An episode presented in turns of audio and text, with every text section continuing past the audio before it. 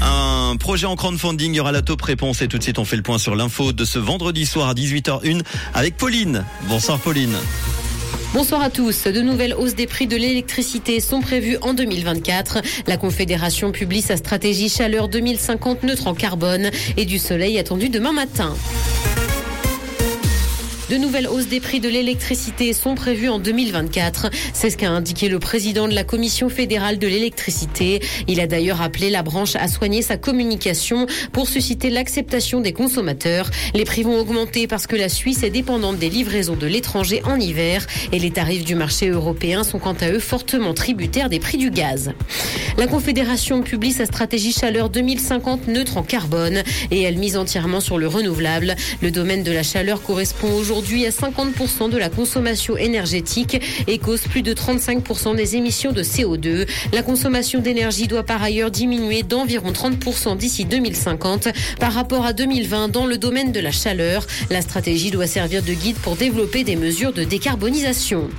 La Confédération étudie les aspects juridiques d'une confiscation des fonds russes gelés. Un groupe de travail planche sur ce sujet et un recours à ces sommes pour la reconstruction de l'Ukraine a d'ailleurs été évoqué par Ignacio Cassis. Selon les dernières informations communiquées par le SECO, 7 milliards et demi de francs de l'argent russe sont actuellement gelés en Suisse.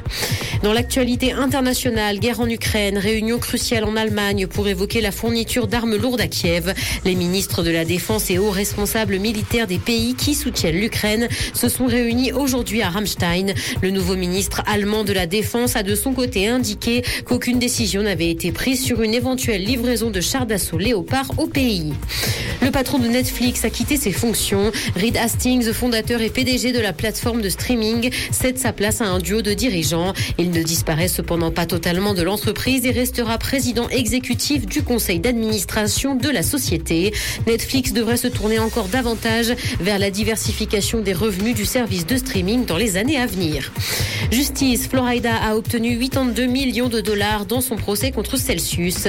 Un document obtenu par Billboard montre que l'accord financier entre le rappeur et la marque n'avait pas été respecté. Des actions supplémentaires de la société et des redevances en cours sur les ventes lui étaient dues. Les avocats de la star ont indiqué que le système judiciaire avait bien fonctionné.